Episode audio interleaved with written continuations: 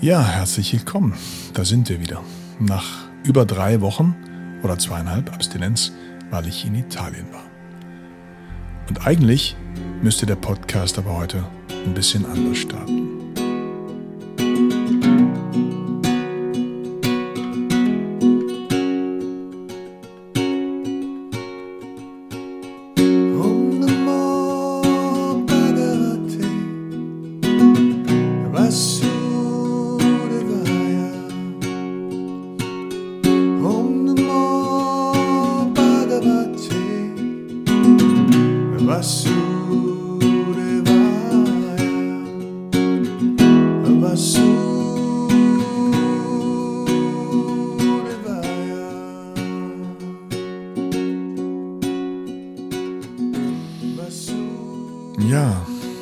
Heute geht es, wie man im Hintergrund schon hören kann, um ein ganz anderes Thema, nämlich um das Thema Mantra.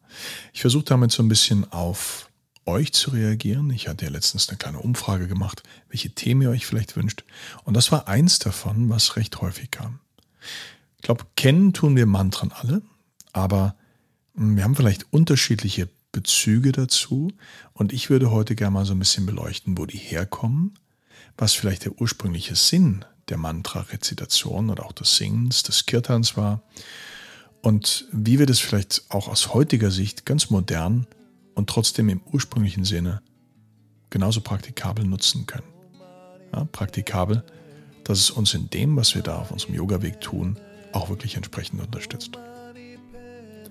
Da ich aus urheberrechtlichen Gründen natürlich äh, nichts von Dritten spielen kann, lasse ich im Hintergrund immer mal irgendwas laufen, was ich mal hier mitgeschnitten oder aufgenommen habe, um äh, eine Idee dessen zu geben. Also hoffentlich viel Spaß dabei. Oh mani peme hum, oh mani peme hum, oh mani peme hum, oh mani peme hum mani peme hum, oh mani peme hum, oh mani peme hum, oh mani peme hum, oh mani peme hum,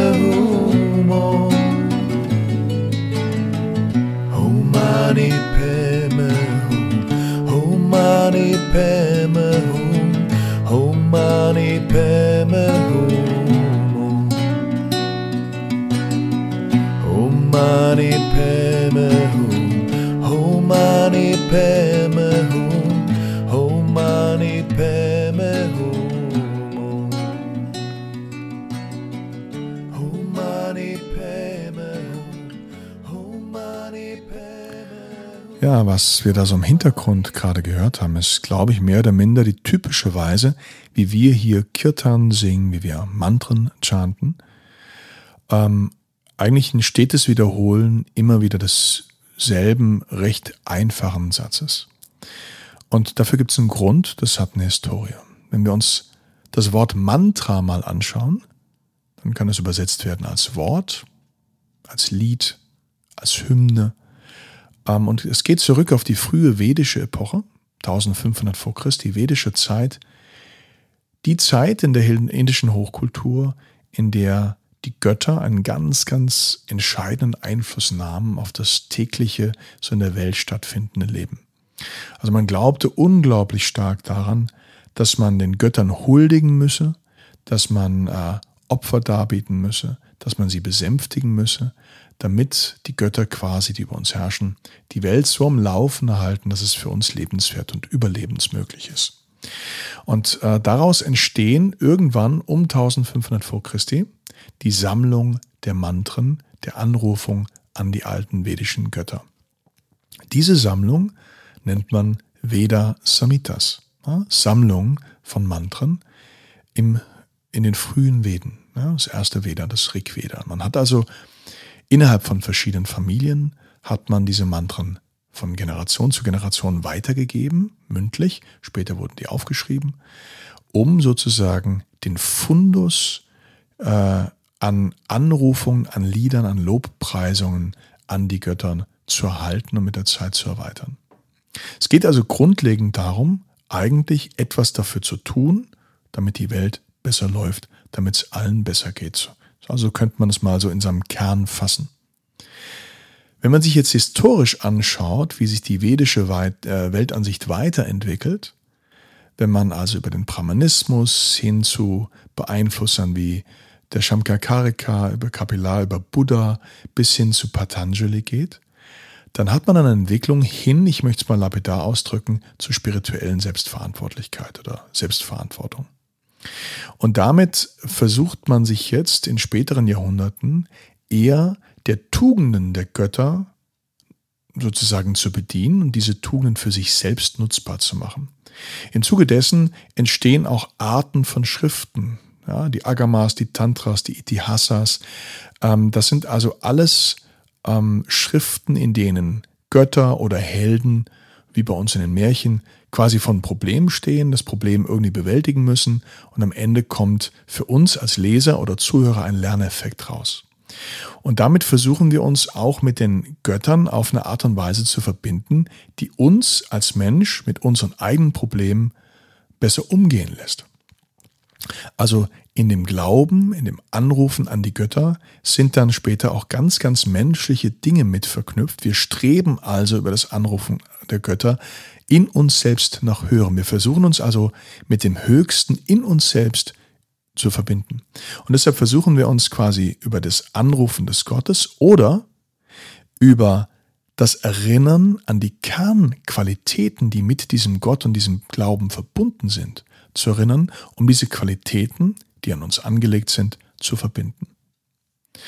Im Yoga Sutra nennt äh, Patanjali das Japa. Also er nennt zum Beispiel das Om, Pranava, das große, klare, ein Bija-Mantra, also ein Laut, der noch nicht besetzt ist in unserem Kopf, also noch nicht konditioniert, den wir dann aber sozusagen aufladen, also besetzen, mit den Tugenden, mit den Qualitäten des Glaubens.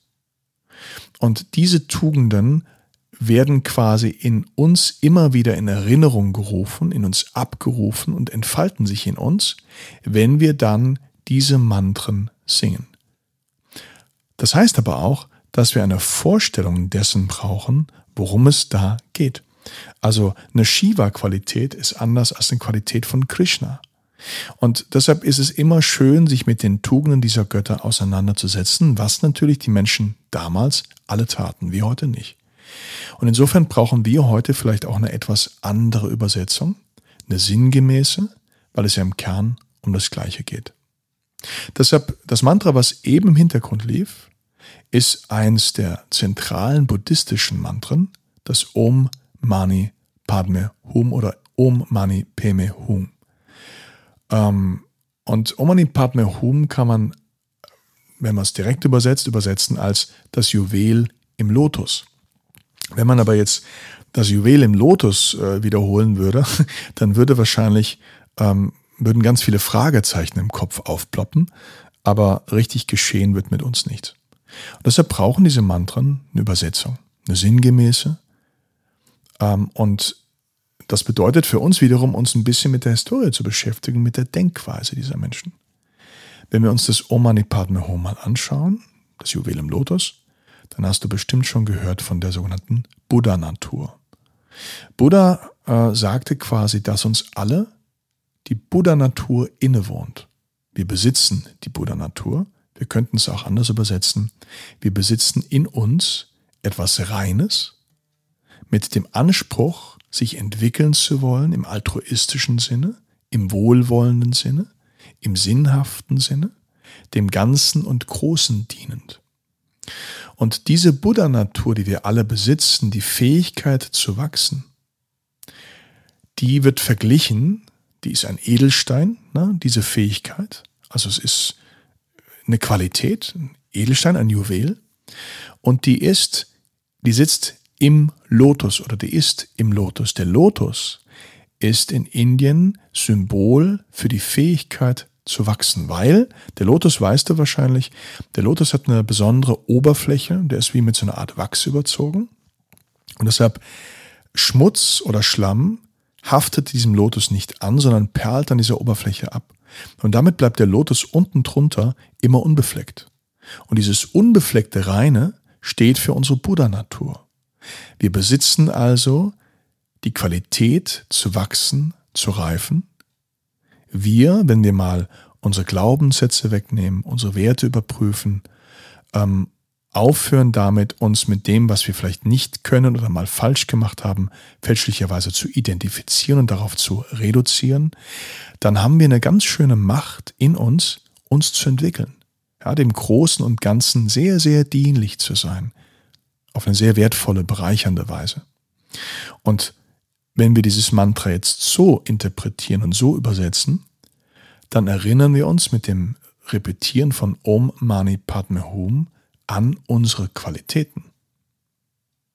Überleg dir, du würdest aufschreiben oder bekämst aufgeschrieben, noch besser, was andere Menschen an dir schätzen, was andere Menschen an dir und deinem Verhalten bereichernd finden, lobenswert, liebenswert, dann wird dir wahrscheinlich äh, ein ganz schönes Licht aufgehen. Viele Menschen, wir machen das manchmal auf Retreats, äh, die sind unglaublich berührt, wenn sie von anderen mal geschrieben oder gesagt bekommen, ohne Umschweife, was an ihnen liebenswert ist. Weil wir nicht immer mit einer, in einer guten Verbindung mit unseren Tugenden und Qualitäten stehen. Wir stehen eher so in einer guten Verbindung mit dem, was wir mal wieder nicht gut gemacht haben und was wir unbedingt an uns verbessern müssen. Da sind wir unglaublich. Wir sind Heroes der Selbstkritik. Aber ich möchte mal sagen, ein Äquivalent auch benennen zu können, was wir alles Tolles an Bord haben, das gibt's bei wenigen. Und insofern erinnern uns diese Mantren an all das, was in uns angelegt ist, um es zur höchsten Blüte zu bringen. Und all diese Mantren erinnern uns immer an etwas, was wir in uns wiederentdecken und wiederentwickeln wollen. Und deshalb ist aus meiner Sicht nicht die perfekte Rezitation, nicht die perfekte Aussprache wichtig, sondern aus meiner Sicht ist eine sinnvolle Übersetzung wichtig und aus meiner Sicht ist ein Singen mit Hingabe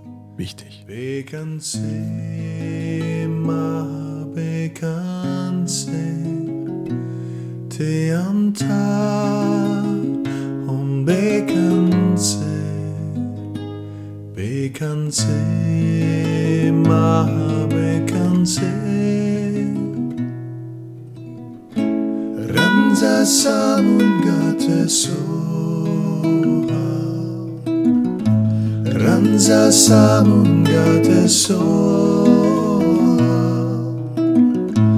Ranza samungate soha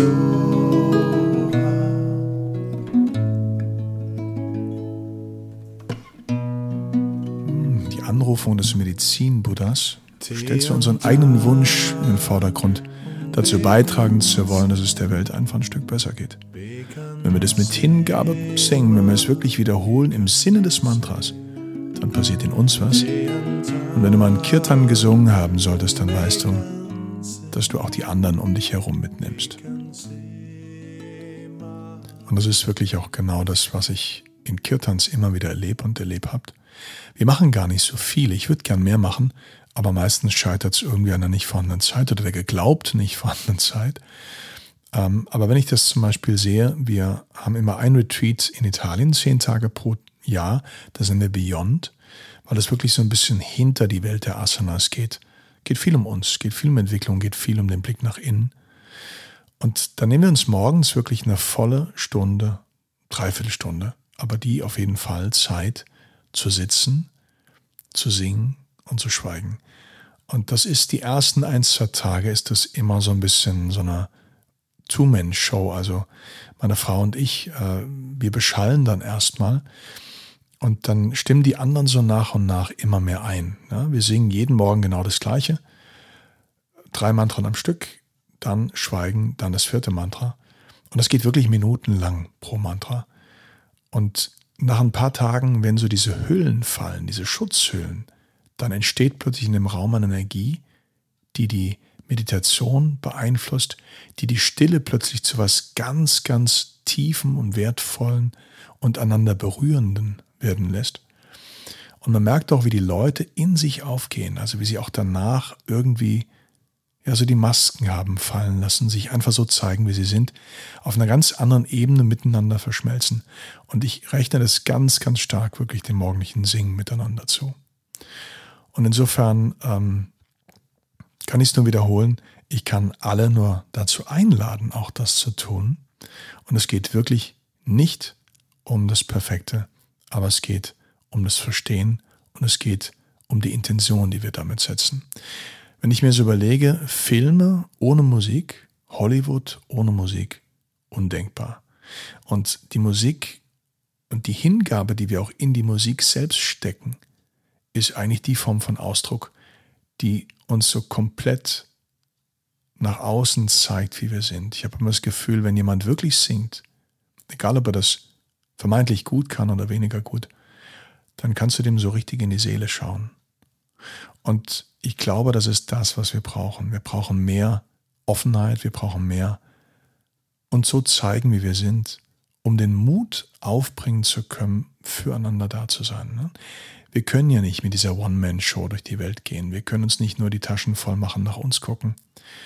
Wenn wir wirklich heilsam hier unterwegs sein wollen, müssen wir lernen, aufeinander aufzupassen, müssen wir lernen, füreinander da zu sein, unabhängig davon, ob wir uns gut kennen, uns vermeintlich gut leiden können, äh, von einem Stand sind oder einer politischen Meinung, sondern ganz einfach so, weil wir Menschen sind. Und meine Erfahrung ist, dass Mantra Singen dazu unglaublich beitragen kann. Deshalb möchte ich äh, so meine Mantren, die ich gerne nutze, mal sinngemäß übersetzen. Und vielleicht ist ja für dich was dabei, was du für dich so mit rausnehmen kannst.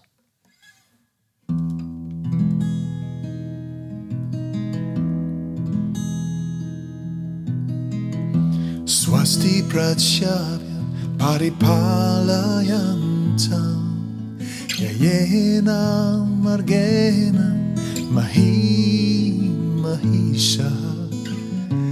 Gopra manibya subhamastu nidya Loka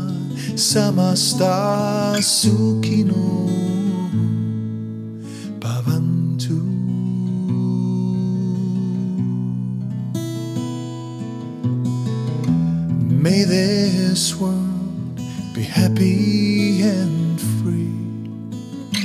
And may my thoughts, my words, my actions be a guiding light, a helping hand to make this wish come true.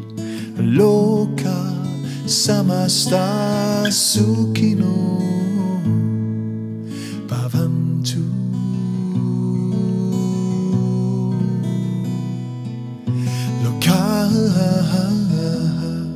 Sama sukino bavantu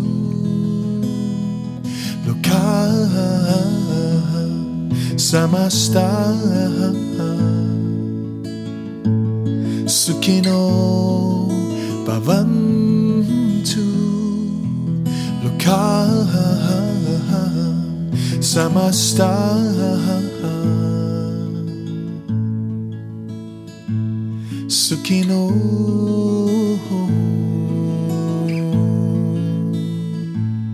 月の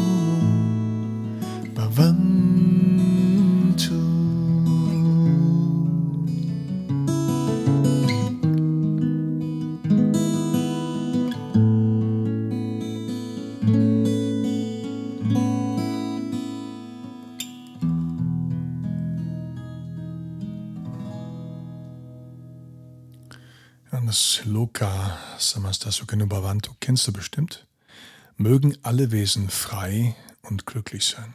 Das ist sogar übersetzt in der einen Strophe, die ich da auf Englisch gemacht habe. Und ähm, im Prinzip geht es darum, dass wir uns daran erinnern, auch in den ersten Strophen, möge die Welt frei sein von allem Leid. Mögen die, die die Welt regeln, also auch wir, sie stets mit dem Herz und dem Verstand regeln. Möge die Heiligkeit allen Lebens beschützt sein und mögen alle Wesen frei und glücklich sein. Und ich glaube, gerade jetzt Wir sind in einem Zeitalter absoluter Aufgeklärtheit. Wir wissen so viel und jetzt geht es wirklich darum, letzten Endes zu handeln. Und wenn wir uns selbst immer wieder auch auffordern zu dieser Handlung, dann kommt vielleicht am Ende auch ein klein bisschen mehr bei rum. Also in der Art nutze ich und verstehe ich einfach dieses Mangala-Mantra. Ja, ein weiteres Mantra, was ich gerne mag, was ich mal mit dem Harmonium aufgenommen habe, also jetzt hier nicht machen muss, ähm, ist das Om Triambakam. Das Triambakam ist traditionell ein Mantra, was man zum Beispiel auf Geburtstagen mal singt.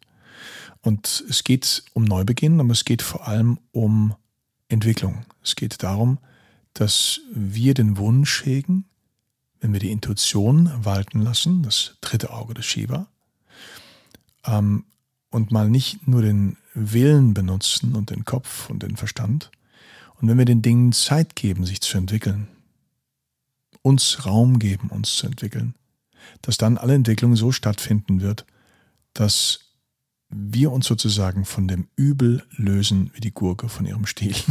Ähm, das klingt erst ein bisschen komisch, aber diese Gurke löst sich, wenn sie reif ist und dann hinterlässt es einfach keine Narbe. Wenn wir uns also genügend Zeit geben, wenn wir die Dinge nicht vom Zaun brechen, wenn wir wohlüberlegt handeln, nach allen Seiten ausgerichtet, dann wird alles seine Früchte tragen, ohne dass dabei Narben entstehen. Das Om Triambakam.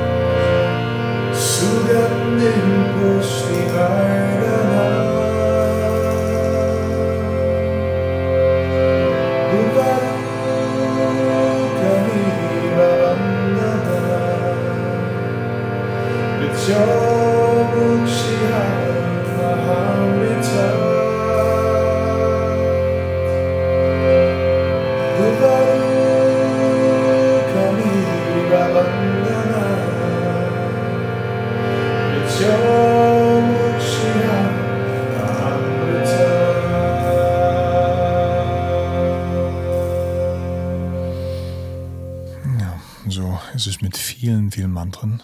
Die kann man einfach vielleicht auch so vertonen oder so singen, dass ein Gefühl transportiert wird. Und ähm, deshalb, wer zum Beispiel mit mir Mantren singt, der hat eher immer so einen kleinen Schwall von Melancholie, von, von Langsamkeit. Wenn es aber dann um, ja, um Freude geht, dann kann es genauso explodieren. Und wer da mal so ein bisschen reinhören möchte, da habe ich jetzt leider noch nichts von mir.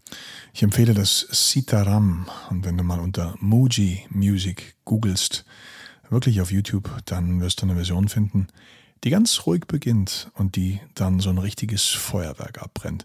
Und wenn du mal einen Kirtan mit vielen, vielen anderen gemacht hast, hm, dann wirst du merken, welche Macht und welche Kraft auch da drin steckt. Wahrscheinlich ähm, weißt du das, aber wenn nicht, dann ist es auf jeden Fall eine Erfahrung wert. Ja, und die einzige Live-Kirtan-Version sozusagen von Was mit uns, die hat lustigerweise eine Schülerin dieses Jahr auf unserem Retreat in Italien mit ihrem iPhone mitgeschnitten. Deshalb ist die Qualität nicht so besonders berauschend, aber du kannst einmal darauf achten, trotzdem, welche Intensität das irgendwie hat. Ich glaube, das kann man spüren, weil da einfach mehrere Leute so einen Gedanken teilen, eine Stimmung teilen, eine Emotion. Om Namo Bhagavate Vasudevaya.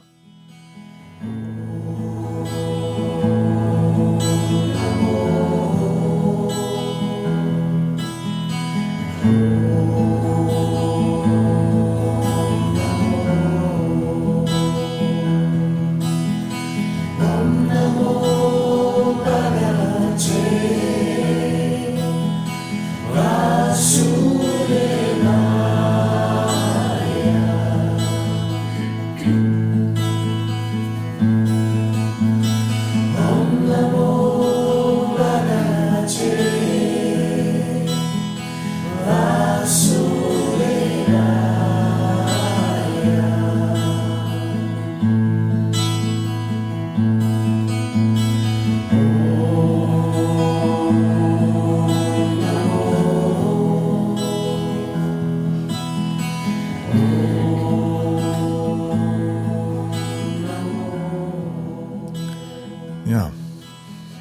Zeit, den Podcast so langsam seinem Ende zuzuführen, sozusagen.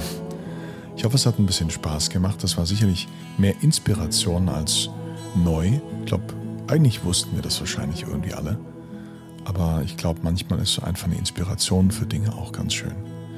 Solltest du nicht mit Mantren arbeiten, musst du ja nicht, aber dann vielleicht magst du es trotzdem für dich mal machen. Du kannst mit einer Klangschale machen, du kannst eine Gitarre nutzen und auch einfach das Ganze trocken, wenn du vielleicht kein Instrument spielst. Und du kannst es auch einfach nur rezitieren, so für dich. Auf jeden Fall hat Mantra und Kirtan eine unglaubliche Tiefe, eine unglaubliche Kraft und Stärke. Und wenn du dich für Texte, Übersetzungen, sinngemäße Inhalte interessierst, dann findest du bei mir auf der Webseite einiges und auch ab und zu mal auf Instagram oder auf Social Media. Ich hoffe, es hat ein bisschen Spaß gemacht. Ich freue mich auf rund in zehn Tagen die nächste Folge.